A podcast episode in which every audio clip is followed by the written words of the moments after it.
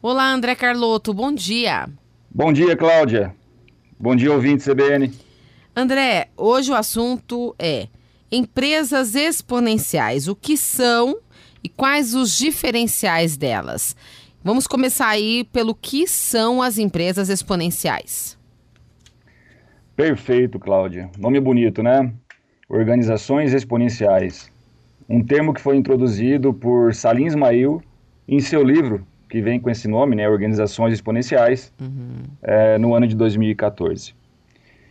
E quando ele, com outros autores, né, é, trazem esse termo, ele traz uma, uma visão diferente quando a gente compara as empresas tradicionais de hoje com essas que são tidas como empresas exponenciais. Quatro fatores aqui que eu vou determinar modelos de empresas exponenciais. Primeiro, são aquelas empresas que possuem uma forte cultura de inovação, Cláudio. Uhum. É, onde a inovação e a escala, a velocidade, né, o crescimento são tidos como princípios primordiais para que elas sobrevivam nesse mercado. Quando a gente vai para a estrutura hierárquica, é um pouco diferente do que a gente encontra hoje nas organizações ou nas empresas tradicionais. Aquele organograma, organograma bonitinho com presidente, diretor, aí cascateando para gerência e por aí vai, é diferente. Lá as, as estruturas são flexíveis, tidas como multidisciplinares. Uhum. Todo mundo faz um pouco de tudo, tá? Uhum. Tem como foco em gerar escala rapidamente. Crescer de forma exponencial quer dizer isso, gerar uma escala rapidamente, associando a tecnologia ou introduzindo a tecnologia como um diferencial. Não que seja único esse diferencial, mas a tecnologia como um alicerce um diferencial para esse crescimento. Então, são esses os fatores que fazem uma empresa ser tida como exponencial, tá? Uhum. Vou colocar aqui alguns exemplos, tá, Cláudia? Vamos lá. Já andou de Uber? Opa. Já andou de Uber? Já andei. É, o Uber, quando comparado não só ao taxista ou o táxi, mas também aos veículos automotores, né? É, ele é tido como um concorrente dos taxistas, mas também das indústrias automotivas. Muitas pessoas venderam seus carros para fazer o quê? É, para andar com uma mobilidade diferenciada, uhum. onde a autonomia, né, a experiência de você ter essa autonomia de escolher para onde vai e quando vai, fica muito fácil. Airbnb.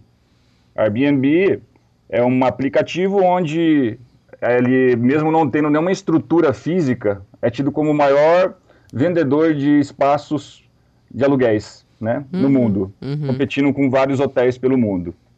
E por aí vai, como Netflix, né, que acabou é, é, mudando, né, transformando essa indústria de streaming que a gente fala, de vídeos, de, né, de é, tudo que envolva a locadora, né, é, a Netflix ela mudou esse conceito e hoje não encontramos mais locadoras de vídeos espalhados pelo país.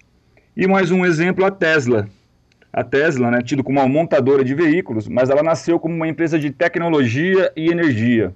Uhum. E hoje vale muito mais do que uma Volkswagen, de uma Fiat, de uma GM, acumuladas, somadas. Então a gente enxerga esses exemplos, que são exemplos bilionários, mas que nasceram com essa cultura, sabe, Cláudia? De uma certo. empresa exponencial. Tá certo. Muito interessante. E é uma tendência, né, André? Com certeza, uhum. Cláudia. Uhum. E a, a, gente sempre fala que o melhor dos mundos seria essa associação, não a competição entre elas. Um dado aqui, a taxa de sucesso de uma startup, né, que é uma empresa de tecnologia, uhum. é de 1 é de um em 500. Né? Uma empresa sobrevive entre 500 que tentam escalar nesse mercado exponencial. Uhum. Mas quando essa startup está inserida dentro de uma organização tradicional, a chance é de uma em oito. Ou seja, ela possui 60 vezes mais chance de sobreviver. Por quê?